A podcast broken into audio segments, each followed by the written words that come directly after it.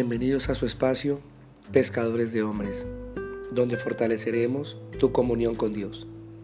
En este día miremos la palabra escrita en Mateo capítulo 9 y versículos 16 y 17 que dice, Nadie pone remiendo de paño nuevo en vestido viejo, porque tal remiendo tira del vestido y se hace peor la rotura.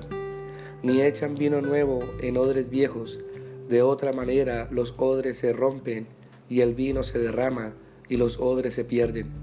Pero echan el vino nuevo en odres nuevos y lo uno y lo otro se conservan juntamente.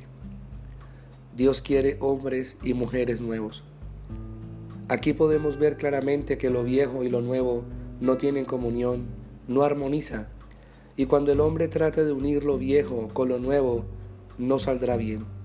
Hay que dejar de estar colocando remiendos en nuestras vidas. Un ejemplo claro es cuando la persona en vez de perdonar y echar al olvido, dice esto, dejemos así, no ha pasado nada, y no ha arreglado realmente lo que hay en su corazón, ni tampoco ha procurado arreglar aquello que le hicieron, no le enfrenta, es paño nuevo que colocó. Cuando dijo dejemos así y no ha pasado nada, ese es el paño nuevo que colocó en vestido viejo, y el tiempo va a tirar y va a ser peor la rotura en el corazón. Y hoy hay muchos así, llenos de remiendos. Hoy el Señor quiere que quitemos todo remiendo que nosotros mismos hemos colocado, queriendo tener paz, pero en realidad no hay paz. ¿Por qué?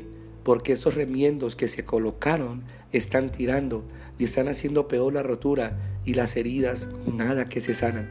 Y así sucesivamente, ya que cuando un ciclo de nuestra vida no se cierra bien, sino que se colocan remiendos tarde que temprano, este va a tirar y va a ser peor el problema y va a ser peor la herida. Es por eso que el apóstol Pablo dice en su capítulo 6 de Romanos y su versículo 4 dice así, porque somos sepultados juntamente con Él para muerte por el bautismo, a fin de que como Cristo resucitó de los muertos, por la gloria del Padre, así también nosotros andemos en vida nueva. ¿Qué quiere Dios para usted, querido oyente?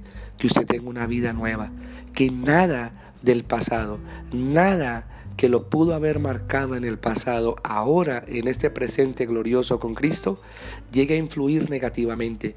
Es por eso que Él quiere quitar todo lo viejo. Es por eso que Él quiere desarraigar de su vida todo lo viejo, para que usted, como dijo el apóstol Pablo, comience a caminar en vida nueva. Y lo corrobora también en Efesios capítulo 4 y versículo 24, cuando dice, y vestidos del nuevo hombre, creado según Dios en la justicia y santidad de la verdad, por lo cual, desechando la mentira, hablad verdad cada uno con su prójimo, porque somos miembros los unos de los otros.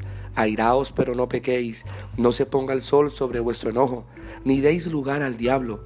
El que hurtaba, no hurte más, sino trabaje, haciendo con sus manos lo que es bueno, para que tenga que compartir con el que padece necesidad. Ninguna palabra corrompida salga de vuestra boca, sino la que sea buena para la necesaria edificación, a fin de dar gracia a los oyentes. Y no contristéis al Espíritu Santo de Dios, con el cual fuiste sellados para el día de la redención. Quítese de vosotros toda amargura, enojo, ira, gritería y maledicencia y toda malicia. Antes, sed benignos unos con otros, misericordiosos, perdonándoos unos a otros, como Dios también os perdonó a vosotros en Cristo. Hoy el Señor te da la orden. Hoy el Señor quiere que tú te pares y vistas del vestido nuevo de santidad, de verdad.